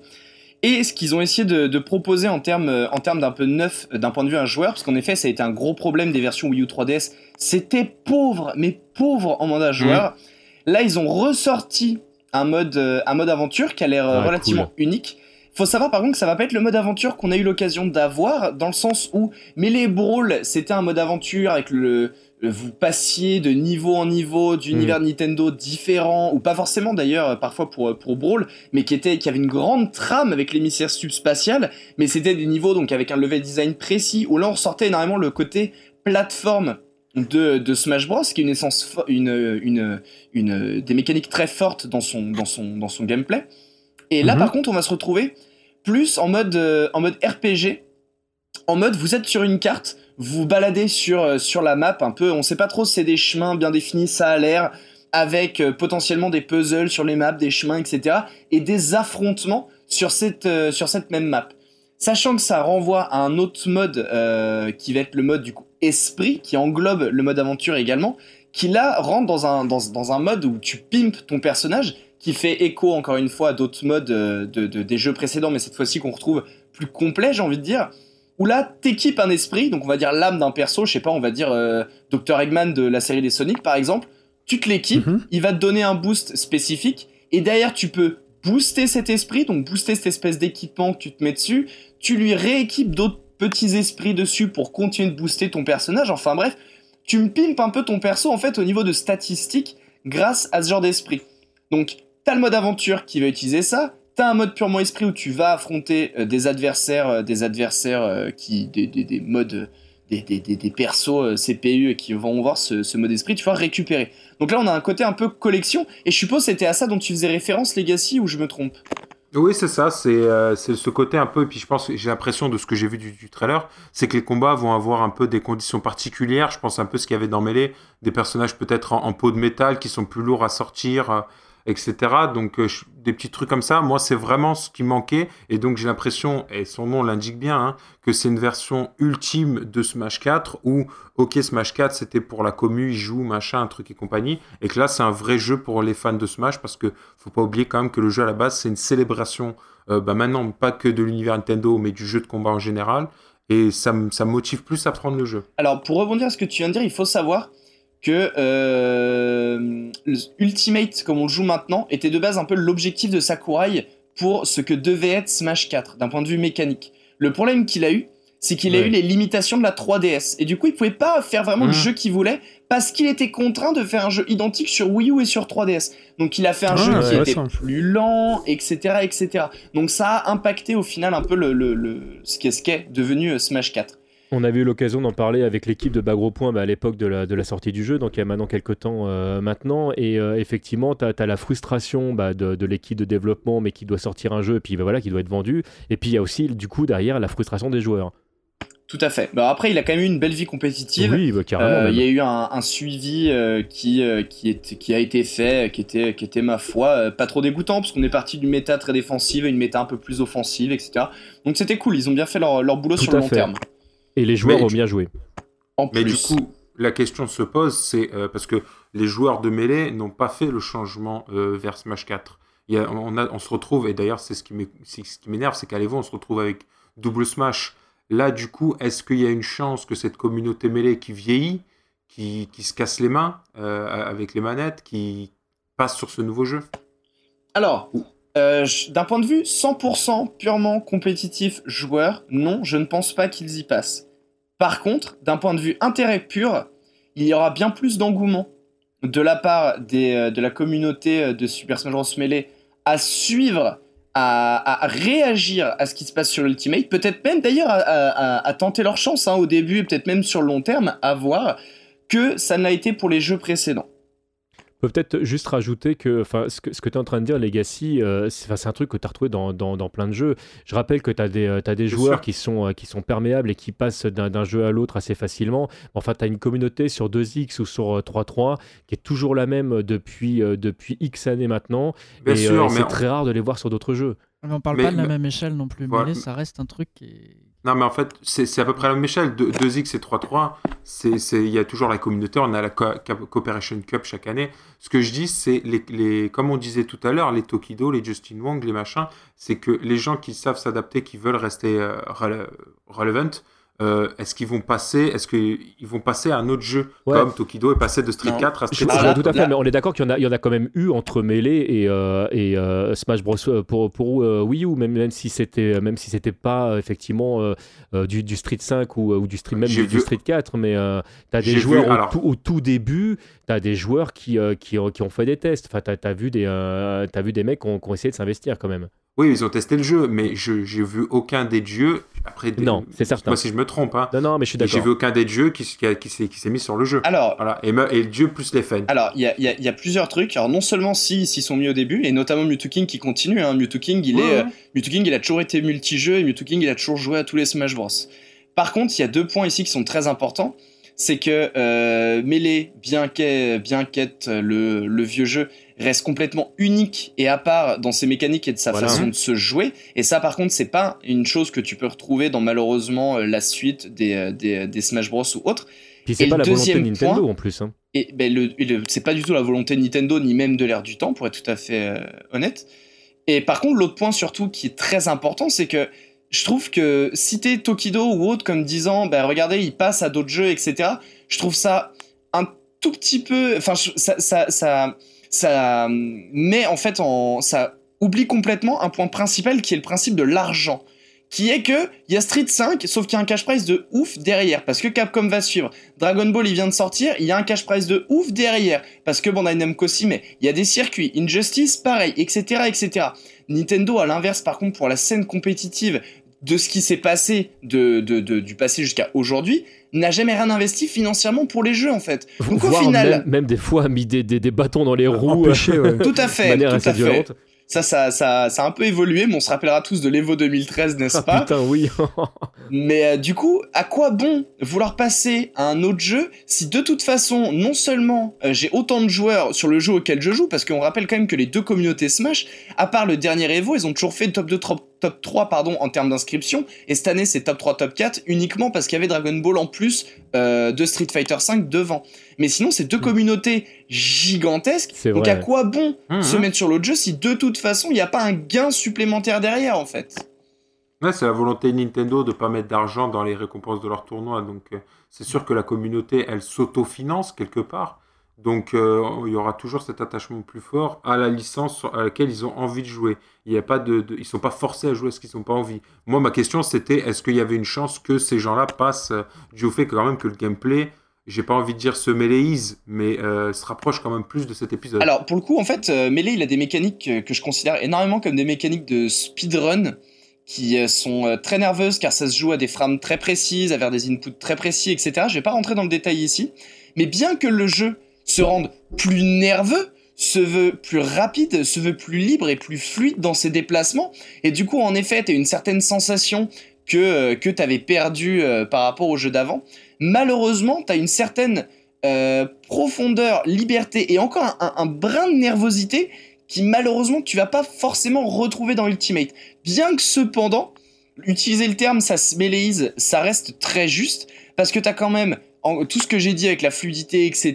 Mhm. Une grosse, euh, un gros potentiel d'action qui en effet intéresse énormément les joueurs de mêlée. Par rapport aux jeux précédemment sortis, il y a toujours de l'intérêt, c'est le nouveau Smash, on veut le découvrir, on suit, mais là, il y a un véritable intérêt de la part des joueurs, en tout cas ça se ressent bien plus du ça m'intéresse, j'en regarde, je veux jouer, je veux voir ce que ça donne. Et on a un engouement qui est bien plus important que ce qu'il y a eu avant. Mais encore une fois, c'est le même truc du est-ce que c'est possible de faire et de, de- de faire de la compète à haut niveau sur plusieurs jeux différents? Tout le monde n'en est pas capable, c'est compliqué. En tout cas, ce qui est sûr, c'est que l'engouement sera là. Et s'il y a de l'engouement, ça veut dire que ça va juste donner un cercle vertueux, en fait, et ça va donner un nouveau boost à cette communauté qui sera peut-être un peu Mm. plus unie et rassemblée que deux communautés un peu clivées. Et Est-ce que ce Ultimate amène euh, une mécanique euh, totalement nouvelle qui pourrait euh, changer, euh, changer la donne? Est-ce qu'il y a vraiment un truc intrigant dans le jeu ou c'est vraiment juste ils sont allés chercher un peu ce qui se faisait avant, qui était bien sans arriver à, comme tu le disais, récupérer ce qui marchait vraiment bien dans Melee Euh, Ou alors est-ce qu'il a essayé d'apporter de la nouveauté dans son gameplay? Ils ont apporté de la nouveauté. Ils ont apporté de la nouveauté. En fait, ils ont le, le seul truc qu'ils ont pris de mêlée en vrai, c'est l'esquive directionnelle. Alors l'esquive directionnelle, ça permet de faire une technique qui s'appelle le wave dash dans mêlée et qui permet des micro déplacements et du micro spacing. Bien qu'ils aient remis cette mécanique, elle n'est pas utilisable véritablement euh, au même euh, au, même titre que ça l'est dans un mêlée. Par contre, à l'inverse, tout ce qui est déplacement au sol, on a une dash dance, donc la possibilité en gros de faire des backdash et des front dash que tu peux euh, mixer au niveau du timing, etc. Tu peux le cancel assez, assez, de manière assez libre au niveau du timing, donc tu peux faire des espèces de micro déplacements. Ça, ça vient de mêler. Ils l'ont remis en tweakant un petit peu et c'est très plaisant. Ils ont également rajouté la possibilité de annuler une course avec n'importe quelle attaque, et ça, c'était pas possible dans n'importe quel autre Smash, et c'est ce qui donne également cette, euh, cette, euh, le fait que le wave dash, par exemple, comme cité dans l'exemple précédent, n'est plus utile en fait. C'est pas, c'est pas grave si on l'a pas. Du coup, il donne quand même des options de déplacement nouvelles qui sont très intéressantes avec des options pour sortir de ces déplacements. Alors, je sais pas si ça répond à ta question. Ah, ça répond totalement. Est-ce qu'il n'y a pas aussi dans les nouveautés qui pourraient justement renouveler un peu et amener de l'intérêt le fait qu'il y aura enfin un vrai online? Parce que j'avais cru comprendre que sur, sur Smash, c'était pas vraiment ça et ça peut pas aider le jeu aujourd'hui de pas avoir un online conséquent. Alors, ça, je comptais, je comptais y venir. On peut y venir maintenant, du coup, si vous avez envie. Parce que pour rebondir. Ouais. Pardon, oui Non, non, ouais, Ok. je disais ouais. On va... ouais Ok. Alors, en, en effet, le, le- le mode online de Nintendo, ça a toujours été très triste. Hein, et là, je parle des consoles euh, d'un point de vue, euh, d'un point de vue général, et même la Switch, malheureusement, c'est un peu triste. C'est pas des serveurs dédiés, c'est du peer-to-peer, etc. Bon, c'est un peu compliqué. Et Mais encore pire, c'est qu'il n'y a pas de prise Pas de réseau, il n'y a pas de port Ethernet sur la Switch. Et même dans la dernière vidéo direct, ils disent on vous recommande d'acheter le port Ethernet. Donc, Bah, là. déjà, déjà, ils communiquent dessus. Ils ont fait la connerie de pas en mettre, mais au moins. Alors pour le coup là, ouais, ça c'est le, ça c'est le côté un peu Nintendo en fait, c'est qu'ils vendent une la console euh, bas marché entre guillemets en termes de prix, mais derrière en effet, si tu veux la pimper, faut que tu achètes toujours des accessoires à côté. Donc ouais, tu veux jouer en ligne, tu prends ta Switch et ce qu'il faut pour brancher l'Ethernet à côté. Il parlait pas de Question- faire une, version du, euh, du dock avec euh, directement le port Ethernet dessus. euh, ça- Voilà. ça- Bonne question, je suis pas spécialiste Switch à ce point-là. S'il avait fait, il, il aurait fait sur la version euh, Switch. euh, euh, Non, mais Ma- parce qu'il- Smash Bros. on, on- on parle d'une d'une V2 en fait de, de, de la Switch depuis déjà depuis déjà un bout Bon, il y de aura temps. toujours des il y V2, aura des toujours- V3, de toutes les euh, non, en fait, ils veulent juste changer le, le processeur. En fait, l'idée, c'est c'est de pouvoir gagner surtout en batterie. Mais euh, donc, euh, ce serait pas impossible que ça arrive en même temps. Mais il Ouais. y a une question que je pose, c'est que sur la- le dock de la Switch, il me semble qu'il y a deux ports USB. Oui. Oui. Euh, si je branche la- l'adaptateur, euh, comment ça s'appelle Pour Ethernet, Ethernet, oui. comment je branche deux adaptateurs qui me donnent quatre manettes GameCube? Et ben, tu vas te faire foutre. Non, parce que l'adaptateur euh, GameCube, il a 4 ports manettes. Oui, mais tu peux jouer à 8 au jeu. Ouais, ça, je sais Tu pas. joues à 8, c'est en local. Ouais, pas- tu joues en local, tu joues pas en ligne. Tu peux jouer à 7 en ligne. Ouais, bah, je sais pas.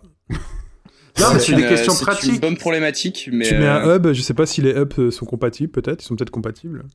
Aucune idée. Peut-être. Aucune idée. Après, ça, toute ça- façon, ça, c'est le côté négatif de, de la pas. situation. Mais par contre, le côté positif, c'est que le support, c'est la Switch.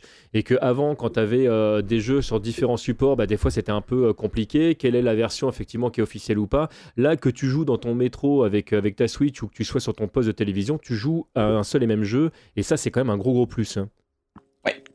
Par contre, c'est la misère en tournoi parce qu'il va falloir docker les Switch. Hein. Ouais, ça, Ça, on c'est euh, ça. ça c'est un gros débat en ce moment en effet du comment bien sécuriser sa Switch en tournoi lorsque tu ramènes ta console. Je reste à côté. Euh, du coup, avais, tu voulais repartir sur un truc, sinon j'avais une question. Bah, euh, j'aurais bien aimé développer sur le mode online, mais je peux développer après. Hein. Non, non, non, non, non, vas-y. Ok. vas-y. Ah. Faut savoir que du coup, donc le mode online a toujours été un peu, un peu pété en termes de connexion, mais également en termes de mode. Euh, le dernier mode qui avait été proposé pour le online, ça avait été sur 3DS et Wii U, et c'était un peu particulier. Il y avait deux grands modes principaux qui étaient d'un côté pour le fun, tu joues online avec n'importe qui, au pif, il y a des objets, etc. Bon, un peu comme euh, tout le monde, la façon dont tout le monde a découvert Smash Bros d'une certaine manière, en grossissant le trait. L'autre manière, c'était le mode For Glory, pour la gloire. Et Ah oui. là, c'était très maladroit de la part de Nintendo. C'était cool, mais maladroit. Donc déjà que la connexion suivait pas, les règles étaient très simples, deux vies chacun, et uniquement destination finale. Alors, je, je sais pas à quel point vous êtes, vous êtes connaisseur du coup de, Smash Bros, mais il y a une, il y a une fausse, y a une fausse information qui circule, qui est que on ne, le, le, le vrai stage, c'est destination finale, le stage qui est Bah, tout c'est plat. le même. euh, C'est le enfin, même Moi, j'arrête pas de rigoler. C'est Fox Only, euh, Fox- Final Destination. Exactement, Voilà. Fox Only, euh, No Items, euh, Final Destination. Mais du coup, le problème c'est que ce même a dépassé la réalité et même en fait d'un point de vue casu parfois, enfin j'aime pas utiliser ce terme là mais c'est pour, euh, pour, euh, pour montrer le, le- le- juste l'idée, en friendly je veux dire avec tes potes, t'allais Mhm. parfois sur Desti parce que voilà c'est le c'est là où, où, où se tapent les vrais. Mais du coup cette croyance s'est développée au point que tout le monde pense qu'on ne joue que sur la destination finale. Erreur du coup de la part de Super Smash Bros. for Wii U parce que non on ne joue pas que sur le stage plat parce que les stages ont une très très très grande importance, notamment stratégique. Alors je vais pas rentrer dans le détail, mais c'est important. Maintenant, qu'est-ce que propose le mode online de, du mode Switch, il apporte trois points. Trois points intéressants. Tout d'abord les règles. Maintenant tu fais ton set de règles à toi. C'est-à-dire, je veux jouer en vie, en tel nombre de vies, sans objet, sur tel type de stage, et vas-y, let's go, trouve-moi un mec qui a les mêmes règles que moi. Donc c'est des règles qui peuvent être un peu génériques, sachant que les règles des, en compétition des Smash Bros sont souvent très spécifiques. On mhm. va pas rentrer euh, dans, le, dans le spécifique pur, mais c'est déjà un bon point en avant de pouvoir jongler avec ça. Donc on va pouvoir choisir un peu sur quelles règles on veut se battre et tomber sur un mec qui a les mêmes règles que nous. Premier point, ça veut dire que ça peut, tu joues en fun, tu mets les règles que tu veux, tu joues en pro, tu mets les règles de pro, tu tomberas sur un pro. Ça c'est cool. Petite question d'ailleurs, est-ce que tu pourras enregistrer euh, tes, euh, tes, règles justement de base avec des préférences euh, Moi j'ai plutôt... oui, ils l'ont dit dans le direct. D'accord, très bien, merci. Voilà. Deuxième point, un système de ranking. Donc un système de ranking un peu particulier, mais c'est déjà une première et ça fait plaisir. Alors, ici, on n'est pas en mode je gagne des points, je monte de division, je suis platine et toi, etc. Non. Ici, t'as genre un espèce de gros chiffre, gros nombre énorme qui représente le nombre de personnes devant qui tu es. Ce qui veut dire, grosso modo, si tu as 150 000 points, ça veut dire qu'il y a 149 999 personnes qui sont derrière. Donc autant te dire que si tu as un, t'es le dernier. Par contre, le truc, c'est que c'est séparé par personnage. Et bien que t'en aies un global, j'ai pas l'impression que ce soit le global qui prévaut sur le reste, mais bien celui par personnage. Donc, c'est intéressant. Donc ouais, c'est un peu particulier en fait. T'as vraiment sur ce perso, tu es tantième, euh, enfin tu, tu, as, tu es meilleur que tant de personnes. Sur tel perso, tu es meilleur que tant de personnages. Enfin, de tant de personnes qui jouent ce personnage. À la fois, ça peut faire sens parce qu'on rappelle, il y aura 80 persos une fois les DLC sortis.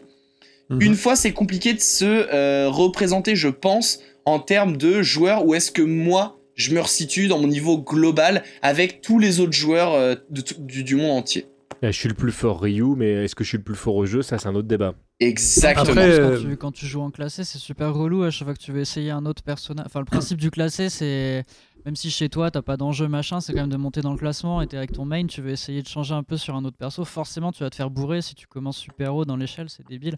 Et c'est vrai que moi je crois que je pense que c'était Ken 7, le premier jeu en tout cas que où j'ai joué qui séparait les persos, c'est vachement mieux quoi. Alors ah oui, je, confirme. En, complément justement, les persos que t'auras pas joué auront une, une valeur par défaut de ton plus gros score, mais genre en mode bon normalement t'es là avec d'autres persos, tu devrais être là avec ce perso aussi si tu veux. Ah, Mais après, je pense que c'est, on, verra comment ils vont tweaker ça dans le futur. Après, pour euh, savoir où on se situe, euh, de toute façon, il y a les autres joueurs. Hein. Tu regardes un peu ceux que tu sais qui sont vraiment forts et tu regardes où ils en sont et, euh, tu te joses aussi par, rapport à ça, si vraiment c'est quelque chose qui t'intéresse. Tout à fait. Ouais, enfin, en même temps, ça c'est pas simple hein, de se jauger par rapport à, un joueur tant que tu l'as pas rencontré, même si tu, tu, le vois réagir de telle ou telle façon. Non, non, ce que je veux dire par là, c'est tu sais que tu as un joueur qui est très fort parce que tu sais qu'il est très fort. Je sais pas qui est le joueur numéro 1 par exemple du sur Smash, mais euh, je pense qu'il y aura vite un meilleur joueur qui va se dégager et tu verras combien de personnes il a derrière lui. Et là, tu arrives magnifiquement bien et je te remercie car tu transitionnes sur mon troisième et dernier point du mode online. Il est doué. Hein. c'est pour ça que je suis Ah là là là là. c'est euh, la salle VIP, ou je sais plus exactement le terme, c'est le mode élite en gros, qui est si t'es suffisamment balèze aux jeux vidéo, tu rentres dans la catégorie élite et dans cette catégorie, tu ne joues qu'avec les mecs de cette catégorie. Donc là, tu sors un peu du, euh, du, euh, du peuple, j'ai envie de dire, tu t'élèves à un nouveau rang et tu joues mhm. uniquement avec ces personnes. Donc le truc du faut que je me repère pour jouer avec des mecs un peu chauds, etc. Mais finalement, ce mode-ci va te permettre justement d'atteindre ce stade et tu vas jouer avec des mecs qui vont être chauds directement. C'est que des chevaliers d'or. Un peu. Mais le truc, c'est que c'est marrant, c'est que c'est un peu un, un truc qui s'était passé dans la communauté Smash où tu avais des joueurs pros euh, qui voulaient pas jouer, euh, qui voulaient avoir des setups pour eux, pour se chauffer avant, qui voulaient pas jouer avec des Jimmy, si je me rappelle euh, le, truc. Donc là, c'est un peu marrant. C'est dès que j'ai vu ça, je me suis dit, ah, ok, carrément, c'est les Jimmy, ils sont même dans le, dans le jeu directement, en fait. Alors, il y a, un peu d'exagération dans le, dans, le, dans le propos, mais ouais, je vois, ce que, je vois ce que tu veux dire. Il y a des mecs qui sont un peu grimy, en effet, de ce côté-là. Mais bref, ceci est un autre débat et qui peut se mettre sur joueur par joueur. Mais là, par contre, surtout, c'est très intéressant. En fait, c'est plus que de je ne joue pas avec le, avec le reste du monde, euh, c'est surtout le, fait que Nintendo a annoncé qu'ils allaient faire de l'équilibrage sur ce merveilleux jeu vidéo et qu'ils allaient se servir de cette room et des, des, des matchs qui vont être faits Ah. dans ce mode en guise de euh, de- d'échantillons pour l'équilibrage justement. Donc là c'est très intéressant. Et ouais parce que malheureusement Nintendo et l'équilibrage il y a toujours eu des problèmes. Dans les Smash Bros, l'équilibrage, c'est toujours un débat. Quel que le soit Smash Bros, il y a du gros gros débat et ça a abandonné un peu au milieu, des trucs incompréhensibles. On n'a jamais de patch note, enfin bref, on va pas trop rentrer dans le détail. Mais en tout cas, ici, ils auront cet échantillon spécifique de mecs qui savent jouer, de gros doseurs, pour pouvoir rebondir et lancer de bons équilibrages. C'est fini c'est aussi un Mewtwo. truc qui est, qui est un peu dangereux quand même, parce que euh, on en parlait en off sur le Discord de Bagro Point il y a pas longtemps. C'est vrai que tu peux récupérer des données, effectivement, euh, Ils le peut-être font. équilibrées en fonction des meilleurs joueurs qui savent comment on joue. Mais en fait, tes meilleurs joueurs, ça va être 10-5% des joueurs du jeu. Et les changements que tu vas pouvoir faire en fonction d'eux sont absolument pas représentatifs et peuvent être complètement absurdes pour les joueurs de moyen et plus bas niveau. Le... Oui, euh, Ah ouais, mais par contre, en, en complément, c'est que on sait pas encore combien de personnes sont représentées dans le mode élite, donc c'est dur à définir, mais c'est vrai ce que tu dis. Par contre, le deuxième point qui est très important, c'est que euh, Smash Bros n'est pas que un jeu de combat, et c'est aussi un party game. Et mine de rien, il y a une partie de la population joueur qui en fait ces équilibrages-ci, bah, ils s'en foutent parce que ça va pas leur changer leur expérience fondamentale. Exactement, ils le verront jamais. Et après, l'autre point, c'est que il y a 80 foutus persos. Et genre l'équilibrage, ça va être, mais ça va être archi compliqué, je pense, parce que euh, le- le- la moindre petite donnée changée va influer sur L'ensemble 79 du jeu, match-up ouais. d'un coup. Ouais, C'est ça, ça. ça va être Est-ce- énorme. Est-ce que, euh, est-ce que Smash a pas besoin un peu de ça aussi, d'être un peu craqué au moins pendant une période et de relancer l'intérêt sur tous les persos euh, Est-ce que ça devenait pas un peu répétitif à voir aussi mêler et ses persos Melee, euh, ben, je je suis complètement biaisé par rapport à Melee, mais euh, Melee, en fait, tu, je, je n'arrive pas à être, euh, être lassé de ce jeu. En fait, Smash Bros, c'est un jeu qui est relativement, qui est à la fois carré, mais qui, est très abstrait, parfois dans sa façon de jouer, de la façon d'être représenté. Et du coup, tu vas vite reconnaître le style de jeu d'un joueur dans sa façon de jouer. Donc au final, t'auras beau voir deux Marf euh, jouer, par exemple, ces deux joueurs différents de top niveau, ils, n'auront jamais la même réponse à une même situation, n'auront rien à voir. Donc même s'il peut y avoir une certaine redondance en termes de perso et autres, ben, au final, euh, la redondance est pas tant un problème que ça par le biais justement de fait de ce que font les joueurs. Euh, exemple un peu euh, différent par contre côté Smash 4, parce que Smash 4 c'est un jeu qui est un peu plus carré justement dans ses mécaniques, et là par contre en effet il y a une espèce de gros ras-le-bol général qui s'est fait euh, ressortir, notamment sur Didi en début de, en début de jeu vidéo et Bayonetta Cloud Ouais, en ouais. fin de vie de Smash 4. Alors moi j'ai mon avis là-dessus également qui est peut-être à contre-courant. Mais en effet, il y a eu un espèce de sentiment de, ras- de ras-le-bol et, euh, et tu, tu mets le doigt dessus en disant ça. Mais, mais euh, le ras-le-bol était euh, vraiment euh, de la communauté en général ou surtout des gens qui regardaient les matchs? Parce que pour de vrai, j'ai pas eu l'impression qu'à l'intérieur, les joueurs gueulaient tant que ça. hein. Il y a un peu des deux. Il y a un peu des deux. Il y a beaucoup des spectateurs qui étaient saoulés, qui malheureusement ont été drivés par quelques top players euh, un peu euh, un peu énervés, Un peu alors qu'à ouais. l'inverse, on a eu une autre vague de top players qui disaient non mais les mecs, euh, genre vous exagérez de ouf, on va vous le prouver. Certains joueurs l'ont prouvé d'ailleurs, Euh, mais malheureusement on entend souvent plus ceux qui râlent quoi. Parce que là, c'est pareil. Enfin, le, tu, tu prends un, vieux jeu comme, comme Street 3, euh, le- les, persos craqués, on les connaît, il n'y a, pas de problème. Et pour autant, tu arrives à voir euh, des mecs qui tirent leur épingle du jeu avec, euh, avec des, persos que tu t'attends pas à d'avoir débarqué en, en- enfin, au niveau. Au Stunfest, on a vu un 12 euh, monter jusqu'à très haut et tu dis 12 dans, dans, dans Street 3, bonjour quoi. Euh, Mhm. Donc en fait, la, la question que je me posais effectivement par rapport aux joueurs, c'est est-ce que c'est pas plutôt effectivement dans l'ensemble le ressenti de l'extérieur d'avoir l'impression de voir toujours les mêmes têtes, plutôt effectivement que les vrais joueurs en interne qui, euh, qui se disent bah non, enfin de toute façon c'est notre jeu, on est content quoi, tout va bien. Là, pour le coup, c'était plus un problème de, Ouais. de, de personnage vraiment, Ouais. qui était euh, du coup Bayonetta Cloud, parce que beaucoup de joueurs sont passés à ces persos, qui avaient des mécaniques très spécifiques, qui sortaient un peu du cadre du jeu, donc c'était un peu particulier d'affronter ce genre de personnage. Mais euh, peut-être certains joueurs ont eu quelques comportements qui sont peut-être pas passés dans le, dans le global, mais c'était surtout du coup une, une question de personnage, alors que justement, ce que tu disais qui était, on a vu un 12 qui est sorti du lot et qui a fait des trucs incroyables, et c'est la force de la série euh, de Super Smash Bros, une force à la fois une faiblesse, qui est que il y avait plus d'une cinquantaine de persos sur Smash 4, va y avoir 80 persos encore une fois sur Ultimate, et c'est ça qui, je pense, frustre le public, qui est, nom d'un chien, il y a autant de persos, pourquoi j'en vois si peu? Bah Coco, il y a la tier list, il y a des mecs qui sont butés, qui ont développé la méta de certains persos, donc évidemment certains personnages sont forts naturellement, sont plus poussés, donc seront plus représentés. Mais malheureusement, je pense que cette échelle du quelques persos représentés par rapport à l'immensité du cast frustrait énormément. Alors que par contre, également à contre-pied, on a beaucoup de personnages qui sortent de nulle part. Enfin, certains joueurs qui nous sortent un perso sorti de nulle part. Je pense à Raito le japonais et son euh, Duck Hunt par exemple, qui sort de n'importe où et d'un coup nous fait des trucs incroyables avec un perso qu'on pensait oublier. Et ça, ça Est-ce qu'il y a cette force ouais. Est-ce qu'il y a cette force dans Smash qui fait que justement les, les...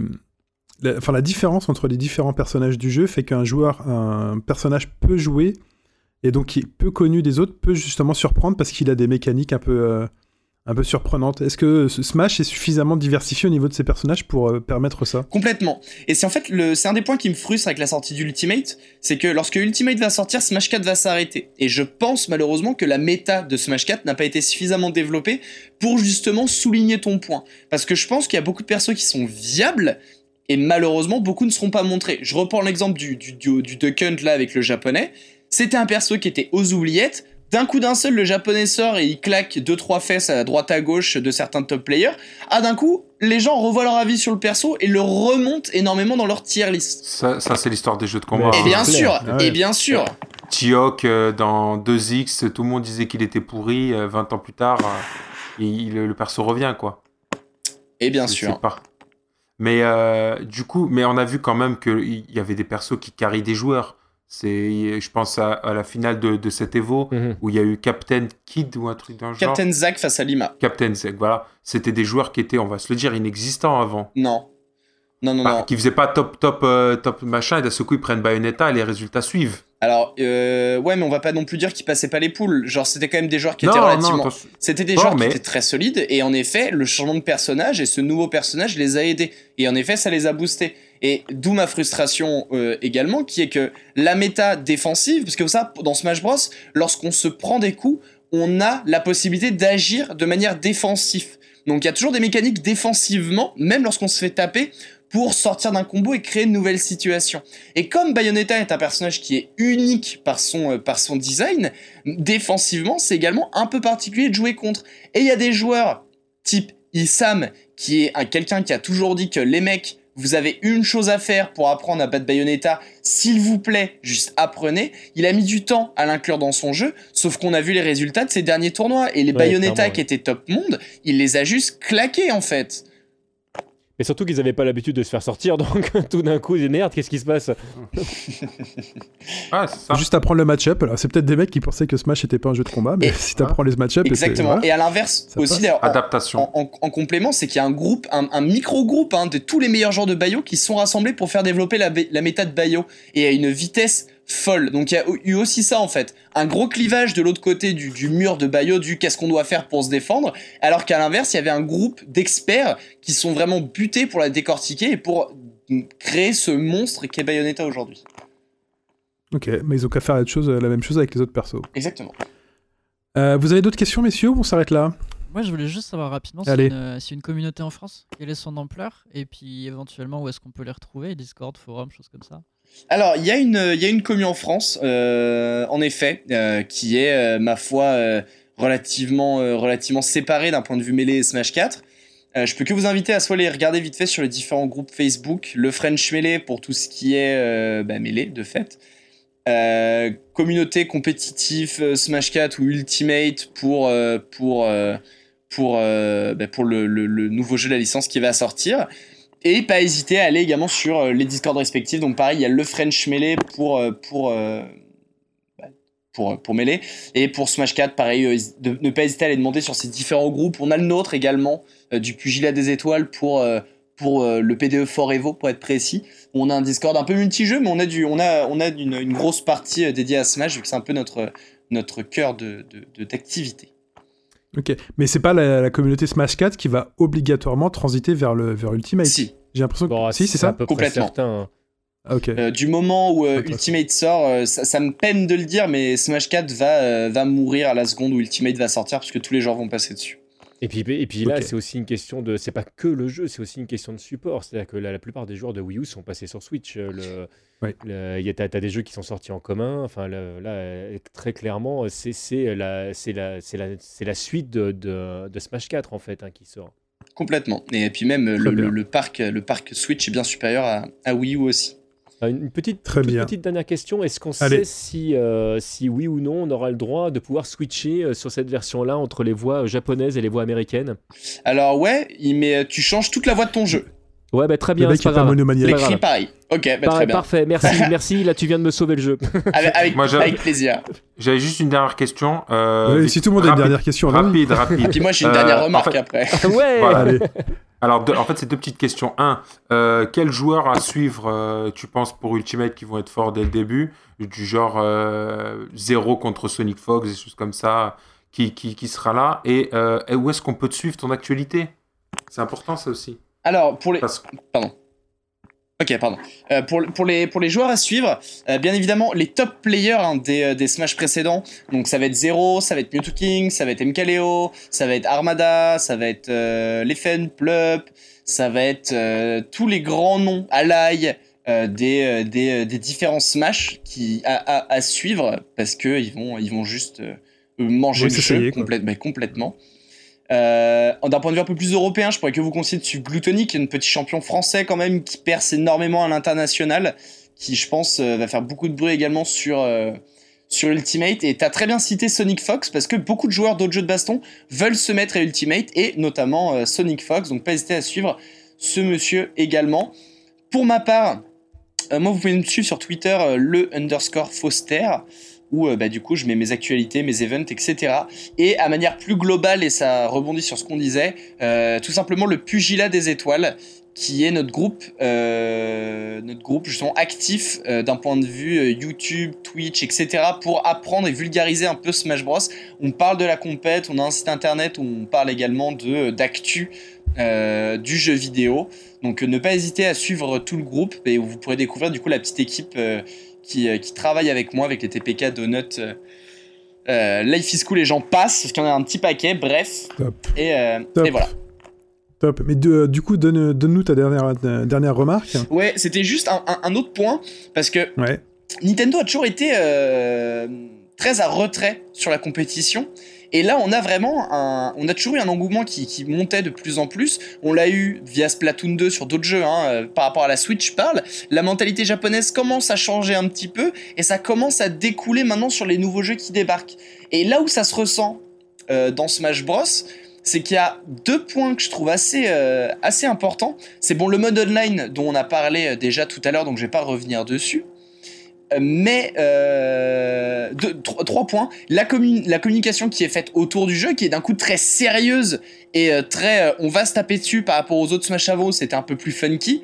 Et le troisième Mhm. et dernier point qui va, être- qui va être sur le mode un joueur. Je rebondis juste un point sur le mode esprit. On parlait des, des esprits qu'on équipait, etc. Il y a un petit système de pierre-feuille-ciseaux qui est attaque-défense euh, shop et qui est justement l'attaque bat la défense, la défense. Non, euh, non, excusez-moi. L'attaque bat la shop, la shop bat la défense, la défense bat l'attaque.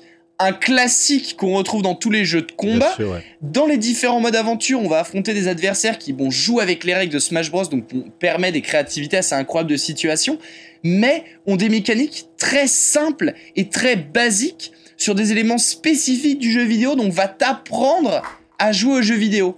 Ça peut paraître bête comme ça, mais c'est un mode entraînement caché dans le mode aventure pour les mecs qui vont apprendre à toucher les touches. Et en parlant de mode d'entraînement, le mode véritable entraînement qui pour la première fois dans l'histoire d'un Super Smash Bros, on a un vrai mode entraînement avec une grille. Quand on tape un mec, on a la projection, on peut voir les DI, donc le- le- le- l'espèce de, de- d'effet défensif dont je parlais tout à l'heure. Euh, donc on a enfin un vrai mode entraînement pour les pros et on a un mode entraînement plus souple, glissé dans le mode aventure. Donc tout ça fait que, messieurs dames, va y avoir du beau et va y avoir du gros niveau dans le futur dans Super Smash Bros sport, hein. Ultimate 7 décembre. N'oubliez pas, soyez prêts. Bah, écoute, ça donne envie. Ces trois points-là rejoignent le fait que le jeu a l'air de enfin s'assumer comme un vrai jeu de combat, quoi. Tout converge Ouais. C'est ça. Tout à fait. Et là, on peut dire maintenant que même dans Smash Bros, officiellement, le thème de Guile va avec tout. Très vrai. C'est vrai. Mais en tout cas, merci Foster pour toutes ces précisions et, euh, et toutes ces informations autour de Smash Ultimate qui sort le 8 Sept, décembre, sept, si je me souviens bien. Le 7 décembre. Voilà, merci en tout cas beaucoup Foster. Merci les gars Merci, Merci. à toi. Merci à toi. pour ce podcast mensuel habituel de qualité. Merci Legacy, merci Prosk, merci TMDJC, merci moi. Voilà, remercie encore Foster. On se retrouve donc sur euh, Bagropoint, donc il y a le Twitter at Bagropoint, vous avez le site bagropoint.fr, il y a le Patreon si vous voulez nous donner un petit coup de pouce pour, continu- pour qu'on continue à se balader en hélicoptère au-dessus de Paris. Euh, voilà, en tout cas on se retrouve pour le prochain numéro du Pif de l'actu, la musique se lance, salut les gars, Des merci. bisous.